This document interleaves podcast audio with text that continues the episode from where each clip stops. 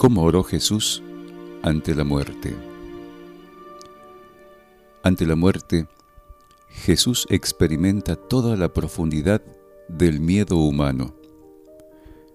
Sin embargo, sacó fuerzas para confiar en el Padre Celeste también en esta hora. Abba, todo es posible. Aleja de mí este cáliz, pero que no se haga mi voluntad, sino la tuya. La necesidad enseña a orar. Casi todas las personas experimentan esta verdad en sus vidas. ¿Cómo oró Jesús cuando experimentó la amenaza de la muerte? Lo que le movía en esas horas era la disposición absoluta a abandonarse en el amor y el cuidado de su Padre.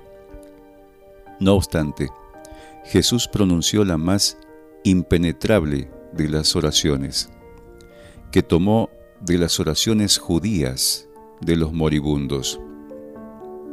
Dios mío, Dios mío, ¿por qué me has abandonado?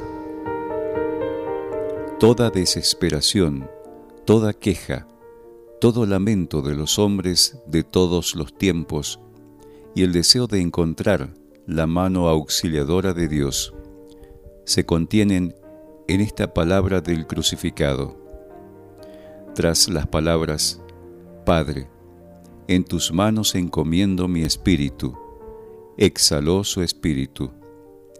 En ellas resuena la confianza sin límites en el Padre, que tiene poder para superar la muerte.